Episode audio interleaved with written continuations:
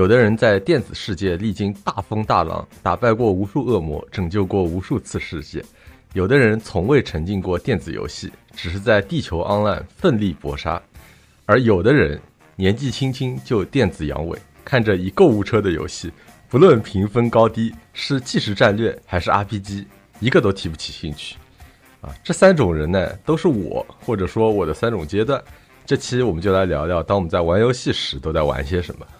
欢迎大家回到螺旋下降的频道，我是魂游戏老 S 太子。大家好，我是抓根苞米地条树。条树，我先来问一下，这个你玩游戏有多久了？你大概玩了多少款游戏？最初肯定是从小学开始玩游戏的，然后多少款游戏我真的不记得了。我记得我玩的第一款游戏应该是呃 DOS 版的《仙剑九五》，是从这个游戏入坑的。然后一直玩到感觉暴露年龄了啊！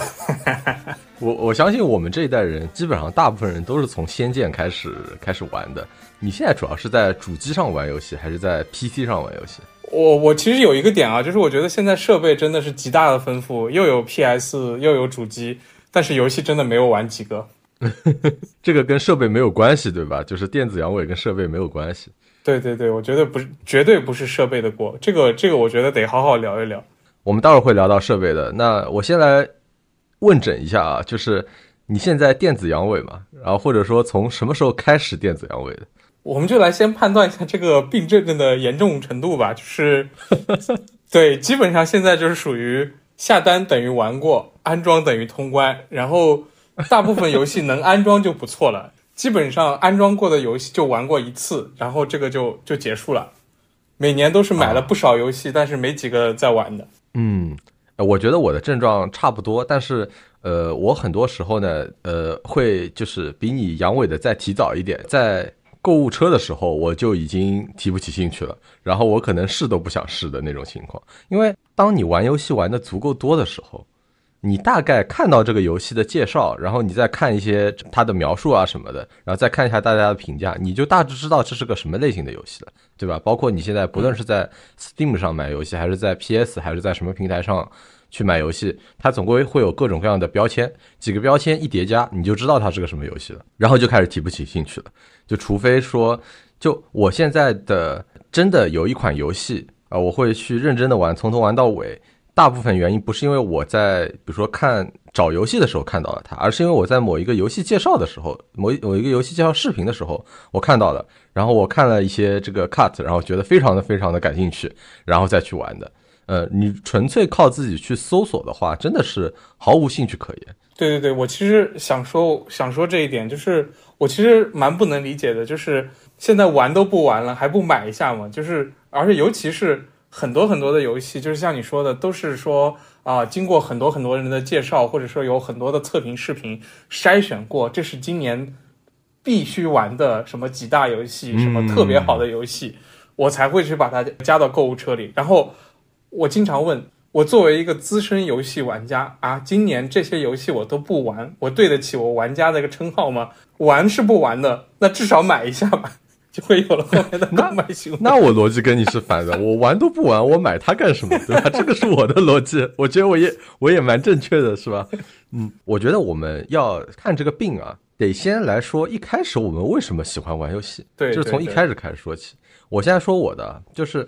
我现在主要是一个主机玩家，就是我在成年之后，呃，我们就不说以前，比如说小学的时候玩《仙剑》啊，或者玩 GBA 啊那个时候了，就说成年以后。然后真的就开始很用心的玩游戏，是在入手了 PS 五以后，所以我是一个主机玩家，啊，当然以前在 PC 上玩过很多很多的游戏啊，就是，但是最后还是回归主机，为什么呢？我觉得主要是沉浸感，就是我觉得你用 PC，你很大程度上你还是面对着一个屏幕，但是主机呢，它是它是电视，然后是客厅，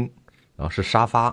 然后是电影感，是音响效果，就这些你都可以配着。然后跟就是你坐着对着屏幕的玩的感觉是很不一样的，呃，我觉得你如果在比如说客厅，你有一个懒人沙发，然后你在上面玩 PS 五的话，这个就是物理上的一个快乐。当然，这个比看电视还爽嘛，因为你有有交互有互动嘛，所以我觉得这个是我选择主机的主要的一个原因。还有一个就是我觉得游戏好玩主要是两点，一个是故事，还有一个是机制。我觉得机制这一点啊，我我我是特别想说，为什么呢？因为其实我觉得现在游戏厂商就是发明机制的速度，好像比不上我们游戏玩家玩游戏的速度。大部分都是比如说某一个机制发明出来，然后大家我一拥而上，全部去套那个东西，然后只不过把它套到不同的故事里面去嘛。但是真的一个新的机制被发明出来，这个速度是很慢的。它需要很多的一个创新，然后并且总结以前的经验，然后他再想一个新的新的一个方法。但这个才是就在我心中啊，是游戏好玩的一个核心，就是不仅仅是电子游戏了。因为其实我对很多游戏都很着迷，就呃，比如说桌游啊，或者各种各样的游戏，就只要是它有一个很独特的一个机制，因为桌游其实玩的也是一个一个机制。对吧？只不过他们的就是载体不一样，有的是，比如说电子游戏，很多时候更需要你很呃及时的去互动啊，什么东西。但桌游的话呢，是更多的是机制，然后你多思考，然后去去呃扎实的做好每一个行动这样子。呃，那个机承载的东西不一样，但是机制这个东西是核心是不变的，这个是一个。然后另外一个呢，就是就是故事，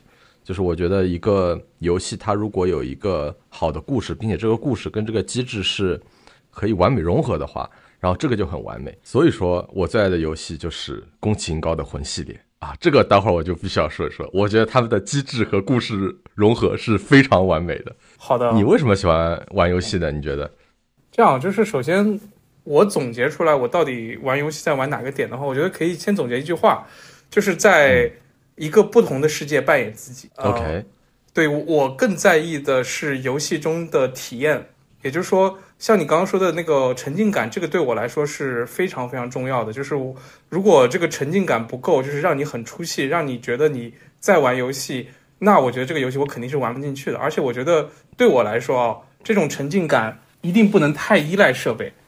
因为因为怎么说呢？就是呃，如果太依赖设备，是不是可以说这个游戏本身的沉浸感有问题，会容易让你出戏？我我说到这个点，是因为我突然想到啊，就是我玩游戏最多的时候是上大学的时候，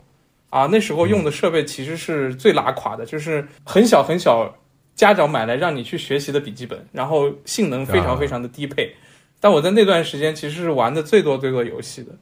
但后来就是工作之后自己赚了钱，又是自己 DIY 那个机器，又是买游戏机，啥样的周周边设备都配上了。那反倒那个时候，我其实玩的游戏就就更就比较少了，所以我觉得就是，哎呀，这个沉浸感还是游戏本身带给我的，不是那个呃设备带给我的啊。那第二个就是回归，就是我我喜欢玩的游戏那几个点啊，就是既然是要体验别样的人生，首先它这个经历要很特别，就是比如说要体验到你在日常生活中体验不到的，像我喜比较喜欢的一些，比如说像那个。呃，泰格励志传五，那很老的游戏了，就是可以让你去，呃，体验日本战国的人生，就是日本战国人生模拟器。那像像我们老滚五，那就是典型的那个《龙与地下城》规则下的这种奇幻世界模拟器，对吧？然后大表哥就是美国西部模拟器，就是经历本身要够特别。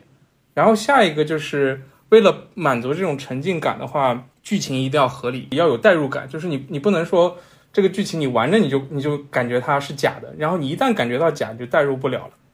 然后再一个就是在玩游玩的过程中，会要去配合你这种沉浸感的话，就是真实感要强，然后要细节要拉满，就要像像大表哥一样，就是打猎之后你把一个有血的动物扛到肩上，你肩上是有血迹的，就这种细节能够强化这种沉浸感。那最后就是说我既然要体验不同的人生，在不同的世界里扮演自己，其实。这个游戏的这个自由度一定要高，就是你在游戏中的选择都是可以由你自己来做的，然后你不同的选择都能跟这个游戏世界互动，然后你通过跟这个游戏世界互动来去获得哎各种各样的那个反馈，这种这种这种自由度要高。最后的话就是可玩性要高，就是你玩一个游戏，这个游戏中的内容要足够支撑你去满足你的对于这个世界的好奇心。所以总结下来的话，大概就是。这些点是我我喜欢玩游戏的点，所以在这里就是我我很不能理解魂类的游戏。好，呃，魂类游戏我我一会儿再说。我发现你现在已经进化了，你知道吗？就是我觉得你不是电子阳痿，呃，你是玩游戏玩到另外一个境界。你是在玩玩游戏这个游戏。其实我觉得大家很多人都是这样子的，就是你玩游戏玩到最后，那个游戏的机制，就它本身，比如说游戏创作者的那个机制已经无法满足你了。所以说，比如说你自己去组装一个电脑，或者这个，其实我觉得也是玩游戏的一部分，这个也是游戏的乐趣。然后我现在就还没有进化到那个程度，你知道吗？我现在还我是相比于你，我处于一个比较低级的阶段啊，我还是只能在游戏里寻找乐趣啊，不会自自己找乐子。然后呢，我也听出来了，你最喜欢的游戏应该就是那种开放世界的，加上一个比较现实题材，或者说就是历史上有过的题材，比如说大表哥、老滚五、GTA 啊，对，就是这种。但是我我寻思老滚五它也不是很那个现实呀。哎，对啊，对啊，就是其实点不在现实啊，就是说他那个经历要要奇特，但是他那个整个剧情要合乎逻辑，就是《龙与地下城》的规则也是一套规则嘛，就是你要在这个规则下，你觉得哎，就是就是这个世界，这个世界，呃，通过游戏展现在了你的面前，而不是你一眼就觉得哦，这是假的。这是这是不存在的哦，反倒是这种奇幻题材更能满足你的好奇心嘛？因为在现实社会中、现实生活中根本不存在的世界。哎，那你为什么不能理解魂呢？因为在我理解里啊，魂也是那种，就是他一下子把这个世界呈现给你了。因为因为其实你一开始进去的时候，你基本上什么都不知道啊，然后你逐渐探索的时候，你才知道这个世界的故事。对，我觉得魂的点在于呃那个成长系统。我怎么说呢？我觉得就是。就是太过虐的这种成长系统会弱化我，就是会会破坏我的体验过程啊。我就是对对我来说，游戏成长不能太难，因为我觉得生活已经很难了。我来游戏中逃避，我最不喜欢的就是游戏还在虐我。哦，这个这个是我非常不一样的一点，你知道吗？因为我记得我人生中比较艰难的一段时间，就是我学习啊比较艰难的一段时间。然后那个时候呢，就玩玩游戏就是一个逃避的出口嘛，就是说我我不想呃太难了，我今天已经非常非常努力了，然后我接下来的两两个小时我不想面对那些痛苦的东西，所以我要去玩游戏。然后那个时候我玩的就是魂游戏，大家玩过魂游戏的都知道，就是你最难的一款魂游戏就是你玩的第一款魂游戏，不论你玩的是 只狼、雪人、黑魂。二登法环，只要你玩的是第一款魂游，那一定是最难的一款魂游。然后那个就是我最难的一款魂游《黑暗之魂三》。然后我玩了以后，然后就被被虐的不行。然后那个游戏帮助了我两件事情，第一个就是我发现，我靠，生活也没有那么难嘛，因为游戏比生活还要难。我基本上，比如说有时候被虐了一个小时，我就受不了了，算了，我还是去面对生活吧，可能生活还更甜一点。第二点呢是这个游戏确实很神奇的一点，就是它因为它的难，所以可以让你进入一定的心流。所以说玩完之后，我会觉得很舒服，我会觉得我真的把那些。就是心理压力很大的一些事情给忘掉了，至少在那两个小时里面，因为我不进入心流，我是肯定打不赢那个 boss 的。所以说那个时候我打黑暗之魂三只会出现两种结果，第一种结果是我受不了了，我还是继续去去玩地球 online 吧。然后第二个就是啊，我玩的很开心，以至于我获得了足够的休息，然后可以继续去面对地球 online 的困难。所以说 那个时候魂游戏帮助了我很多啊，真的是在现实当中帮助了我很多。然后，而且我这里就想说，这些游戏它设计的难原因是什么？因为可能跟我们小时候一开始玩的游戏不一样。因为我一开始玩的游戏，我觉得就是很难的游戏，我也不知道为什么。因为我小时候记得以前玩过一个呃恶魔城游戏吧，因为其实魂游戏就是从那个恶魔城和呃银河战士。把它三 D 化了以后，然后结合里面一些概念以后生成的一个游戏类型嘛。那么我以前玩的是一个恶魔城的一个游戏，然后特别特别难，就是那一款恶魔城，它魔法什么的提供的那种功效非常少，你能做的就是物理攻击，就是拿一条鞭子挥来挥去啊，其他的都干不了。但是那个游戏就硬生生的打通关，所以说在我小时候一开始玩的游戏里面，就会给我这种印象，就是游戏就应该是难的，嗯，而且呢。那个时候游戏难，是因为就是你卡带的其实容量很小嘛，所以说它就是把它设计的难，这样才能保证你一盘卡带玩的游戏时间足够长。然后魂游戏其实也是这样子，因为他们一开始公司比较小，设计不出特别多的关卡，所以说只能把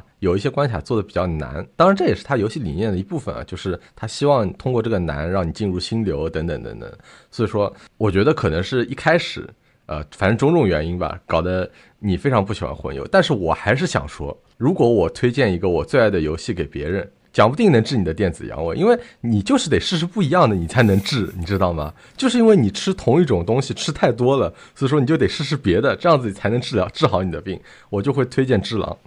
呃，因为我觉得《只狼》是相对来说在魂游戏里面爽感最爽的一个，而且它的机制也确实是独一无二的。只狼好像是二零一八年出的吧，然后一直到现在，我也就时常看到，包括今年我玩过的最好的游戏，我觉得也是从智狼脱脱胎换骨而来的。好吧，我觉得就在这一点上，呃，我跟你有很大的不同，就是呃，对我来说，卡关是一件我特别不能接受的事情啊。呃，我觉得我自己玩过很多很好的游戏，都有一个特点，就是一个一个关卡，你可以用。N 种不同的方法来去通过它哦啊，对，这 N 种方式都是你可以选的。有一些方式你不需要硬碰硬的去去把去把它，比如说把这个 BOSS 呃打死。我举个举个那个那个随便举个例子啊，就是在有一些游戏关卡里面，你想你想象一下，你在魂游戏的关卡里面，你虽然不能打死他通过，但是你可以贿赂他啊，或者你跟他发展成情侣，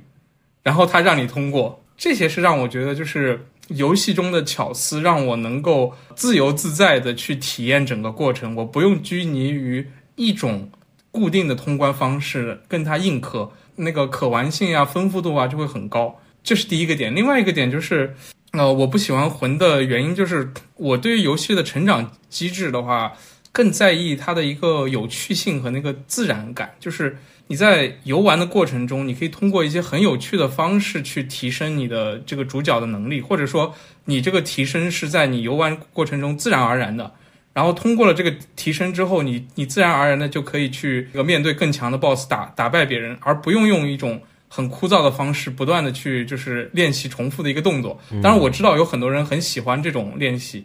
呃，反倒是这种，就是这种很枯燥的过程，会让我很快脱离心流。就是我觉得这个东西就不顺了。我一直在，我一直在重复的一个地方，一直在就是死磕，就就就没有快感，所以我就会特别不喜欢会卡关的游戏。我会觉得是不是他在？当然，我觉得魂游戏是个特例的。我有一些游戏，我就觉得他是在故意拖时间，把这个难度拉到一个跟你现在不在一个就是水平线上的点，让你反复的去刷。子任务来去拖长时间，这个是我特别特别不喜欢的。这个也是我其实没有那么喜欢自由世开放世界的原因。呃，因为我其实也是玩过，比如说那个《刺客信条》啊，就最著名的玉璧罐头是吧？然后站在塔尖上，满眼望过去都是小红点，然后都是分支任务，然后你要一个个去解决。反正我玩了一下，我就觉得它的整个画面啊、沉浸感什么做确实挺好的，但就是我没有。没有那个欲望去刷下去，然后我还想说一点，就是很多这样的游戏，它还有一个问题，是我非常讨厌的一点，就是它会一开始给你难度的选择，就是简单、中等、难、特别困难。我其实特别特别讨厌这样的选择，主要的原因是因为我觉得游戏的设计它应该是。就是经过比较巧妙的设计，就比如说一个关卡里面，你比如说打 boss 是吧？你你可能要砍 boss 十刀，然后 boss 可能会出一个硬直或者僵直，然后你再去疯狂的输出等等的。就这种机制，我觉得是需要非常巧妙的设计的。这个跟你的游戏的核心体验是紧密相关的。但是你现在调提供了一个难度以后，那就我觉得我很难相信说你每一个难度你都经过了精密的调教。我觉得不是，它可能比如说特别困难跟困难之间，它可能不是一个机制上面的调教，而是一个就是数值上面的调教。然后我觉得这是一个非常偷懒的方法。我希望的就是你就是呈现你觉得最合适的难度，然后我希望你就只在这一个难度里面去调教整个的游戏体验，去不是有专门的团队是会做游戏体验，然后再去提供反馈什么的嘛？那么他们就玩这个难度的版本，然后这样做出来的游戏才是好玩的。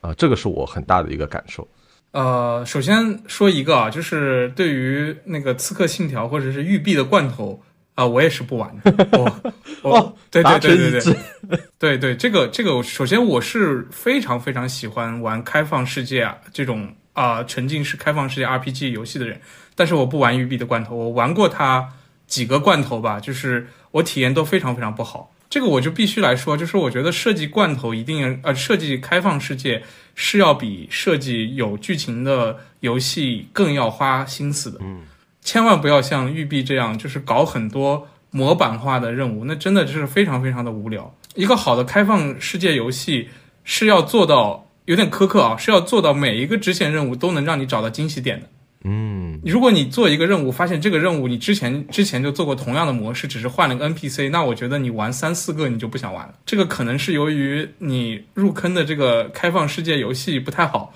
所以带了个比较差的头造成的。第二个点的话，就是关于游戏难度，我觉得这个就是跟自由度就是有一个悖论吧。就是我能理解你说的，就是他当他要去设计一个完美的一个过关难度的时候，他一定是。呃，就是每一种情况都设计好，然后你在这种情况下，你能呃，你能够最完美的通过他给你设计的。但是如果我是更在意游戏自由度的时候的话，就其实它可以设计这一种，但是我不一定要去用它这种模式去通关。而且就是这种时候，就是你可以在游戏中体验更多不同的选择带来的结果。举个例子啊，就是啊，比如说在很多有潜行系统游的的游戏里来说，对于一个敌人。如果你选择正面去硬刚它，你可以锻炼你的战斗技能。嗯，但是你选择潜行去绕过它，你可以锻炼你的潜行技能。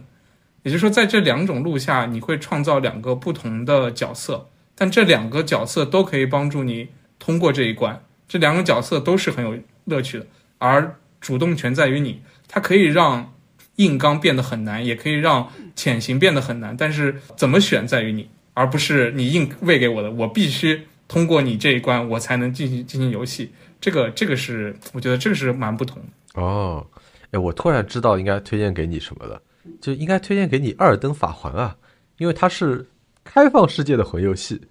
而且呢，我粗听下来呢，我觉得《二登法环》呢，因为它的支线也不是特别的多，但它支线也都是设计过的，所以说每一条支线也也都不太一样。所以说，也许这个可以成为你的魂入坑作，而且我相信这个是很多人的魂魂之入坑作。虽然在我老 S 看来，《二登法环》并不是特别的完美，呃，因为它它跟原来的魂游戏它丧失了一点原来的魂味嘛，就是呃，原来我期望的是对吧？就是它每一个关卡设计的都特别的精细或者完美什么，但是它现在就提供了一些自由度，然后所以说放弃了一些原本那种精细的东西，但是好像。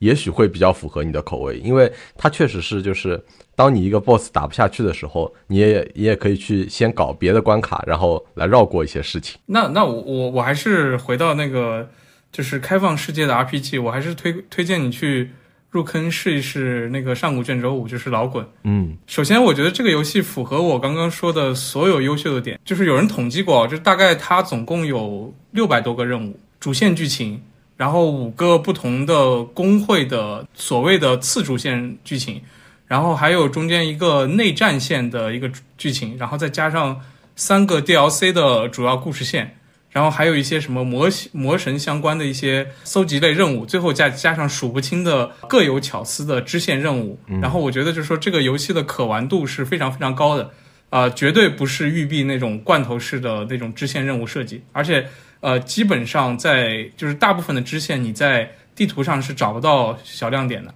很多时候都是你跟一个人聊天，聊着聊着，你可以选择去接他的话茬，或者不接他的话茬。甚至你如果讨厌他，你可以直接把他干掉，也不会有也不会有影响。他的游戏成长机制是蛮特别，就是它是一种很自然的成长方式，就是你使用哪个技能，它这个技能就会成长，然后技能的成长。带领着你的等级成长，这样子就是说，对三十六行，行行出状元。你任何一条技能线变强，你都可以把自己打造成最后大师。而且就是说，呃，这种自由度决定了你可以塑造不同的角色。你想塑造战士，那你就天天拿着刀去跟别人硬刚；你想塑造一个法师，你就你就拿着火球天天躲到后面去砸别人。啊，所有的这种人物的塑造都取决于你游戏过程中的技能选择，就是没有人会限制你啊，你一开始给自己选择什么职业，职业是你自己创造的。再就是它的这整个那个细节的话是特别拉满的，就是游戏中的几乎每个物品你都可以互动，每一本书都有内容。然后很多的书，如果你愿意花时间去读的话，你会发现会介绍很多隐藏的故事，比如说某就是游戏中某个家族的一些八卦呀，他们这些一些那个花边新闻啊，或者是某一段啊任务的那个历史背景啊，都会藏在这些书书中。所以说，整个游戏我是觉得就是非常非常用心，就是玩多少年都玩不腻的这种这种开放世界游戏，就是完全感觉不到。有一个人强行给你设计了一条剧情，在老滚里面，我们常说的一句话就是，哪个好人玩玩老滚会去玩主线剧情？OK，哦，那确实，我觉得有被安利到。那我们说回来吧，一开始那个话题啊，你觉得电子阳痿的原因是什么？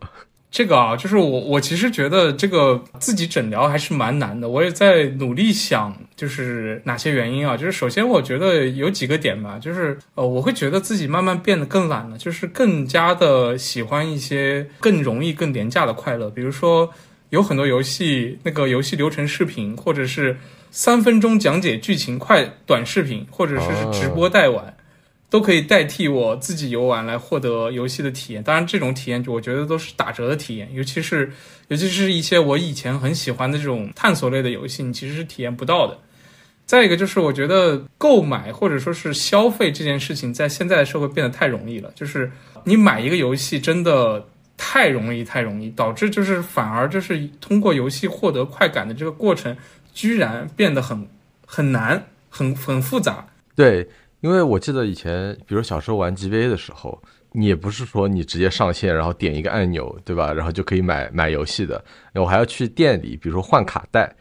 呃，买卡带，你还至少得跑一趟吧，然后你才能玩到一个新的游戏。然后你拿到新的游戏之后呢，你也比较珍惜嘛，你总归会把它玩通关，或者说怎么样的。所以现在确实是你说的这一点非常有感触。对啊，所以我觉得大部分时候就是购买本身那个瞬间的。快乐代替了玩游戏的快乐，但是，但是我觉得另外一方面，我又觉得很矛盾的点就是，新游戏虽然玩不进去，但是老游戏还是会愿意去花时间玩。哎，对的，我也是。让我一一直在想，是不是说现在玩游戏的心境或者是状态已经变了？我回忆起以前玩游戏最多的还是上学的时候，就是那个时候的感觉，就是总体是无忧无虑的，然后你有大把的。大把的时间，没有什么压力，你可以就是很沉浸的去体验游戏这种快乐。但是进入到现在的话，就很难找到当时那种心境。反倒是我觉得，就是自己在玩那些老游戏的时候，能回忆起自己当时的那种心境和状态，还还蛮羡慕当时的自己的。我虽然也是今年玩过的最好的游戏。呃，也不能说今年，因为已经二零二四了，我觉得二零二三，然后玩过最好的游戏，其实也是呃好几年前的游戏，呃，但主要是原因是因为那款游戏是怪物猎人，然后他们今年呢本来是怪物猎人的一个周年庆，但是呢他们居然什么游戏都没有出，而是说把新作挪到了后年，啊，就是二零二五年才发行，所以说今年就只能啊玩那个老游戏来解解渴啊，这个是我玩老游戏的原因。其实我觉得你刚才说的有一点啊，就是。地球 online 这个游戏可能占了你比重太多了，嗯，让你这个无暇去玩别的游戏。但有时候我也会有另外一个感觉，就是有一段时间啊，我确实还蛮电子阳痿的，就是真的看什么游戏都感不起兴趣。然后，但那段时间我会觉得说，好像是因为我对地球 online 更感兴趣了，就是我觉得实际上的生活里面有很多更多我值得我发掘的东西。然后我，我觉得那个好像变得更好玩了。但这个是一个就是有起伏波动的一个事情，有一循环的事情嘛。就是过一段时间，我又会觉得可能电子游戏会更好玩。反正我觉得这个是我的一个原因吧。那要不我们说说吧，明年你有什么期待的游戏吗？说说这个点之前，我我感觉我忘说了一个点，就是你有没有觉得现在很多游戏都设计的越来越工业化，越来越没有那个创意了？嗯，就是我就是我我举个例子啊，就是。就是今年，呃，就是二零二三年有一个贝塞斯达的大作《星空》出来了，然后啊，出来之后骂声一片。是的，对，按理来说，这个游戏的所有的特性和它的这个出品方都符合我的要求，但是你就可以看到说，它所谓堆了更大的地图、更多的数据、更多的内容，但是你实际可以探索的有意思的空间越来越少了，然后你在里面。呃，不重复的有新意的任务也越来越少了，很多的设计就感觉越来越不经大脑，越来越不合逻辑了。就是最被人吐槽的一个点，你都到了星空殖民时代了，进入星球了，都只能两个腿跑跑图，不能做载具。我是觉得，就是这些工业化，或者我也不知道为什么这些原因的设计，导致了现在很多所谓的大作好游戏都没有那么好玩了。我这个感觉我是很强烈的，所以说我对于所谓的大作我是很警惕的，我是非常非常警惕的，因为大作很多时候只是表示说他们有很多的钱，然后他们可以招很多的人做出很多内容，但不代表每一个内容的你的感受会更好，对吧？就不是说你呃你你你招三倍的人有你有三倍的钱去投资这个游戏，你的体验会有三倍的好，而是说你会有三倍的内容，但每一个内容的你的体验。是不是有那么好，是非常值得怀疑的，这是一件事情。所以说我非常警惕这种所谓的所谓的大作，以及我要回到我一开始说的，我觉得这个就是机制的问题。最后好玩的还是机制。当你没有新的机制的时候，然后你堆再多的内容，你也只是感觉到重复。并且我觉得去年，嗯，我觉得大家有一个可可能很多人会有一个共同的感受，就是缝合也是项技术。就是你比如说你。你你你你做同一个框架下的游戏，然后你可能会缝合很多个游戏的精髓出来，但有的人就是缝的好，有的人就是缝的很差。比如说最近刚出来一个游戏，我不知道你有没有听说过，就是《幻兽帕鲁》啊，没有没有，你可以介绍一下。就是它是那个一个就有点像宝可梦的游戏，就是呃，你可以在游戏里面，然后你去把那个它里面叫幻兽帕努嘛。然后你可以把那些那个帕鲁给抓过来，然后把他呃让他们替你做工作啊，或者说替你出去打别的帕鲁啊什么的，就是这种就跟宝可梦很像，但是它缝合了很多的内容，比如说呃还有任天堂的一些，比如说你可以建造自己的家园。啊，你可以建造自己的基地，然后让那个幻兽在里面，比如说种种地啊，然后呃锄地啊、收割啊，做很多很多事情，或者干脆就在里面泡澡什么的也是 OK 的。就这样一款比较轻松休闲也比较快乐的一个游戏吧。但它就缝合的很好，然后它最近就爆了。呃，然后去年又有很多，其实因为魂游戏现在很火嘛，所以说很多游戏它去缝合了魂游戏的框架，但是有的就是缝的很好，比如说我去年可能玩过的最好的游戏《匹诺曹的谎言》，但有的就缝的非常的不好，比如说《堕落之主》。所以说就是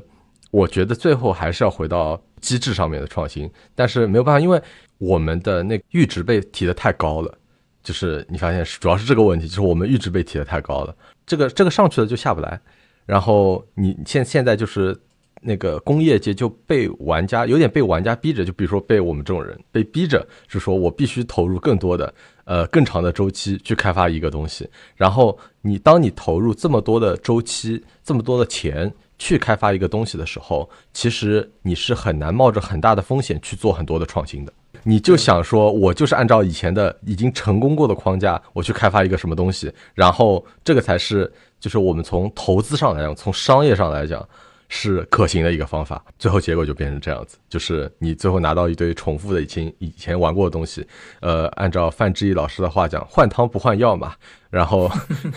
哎，这个听上去好像有点把我们自己的那个电子阳痿的原因归咎到游戏厂商的，好像有这种推卸责任的感觉，但好像确实是这样。对，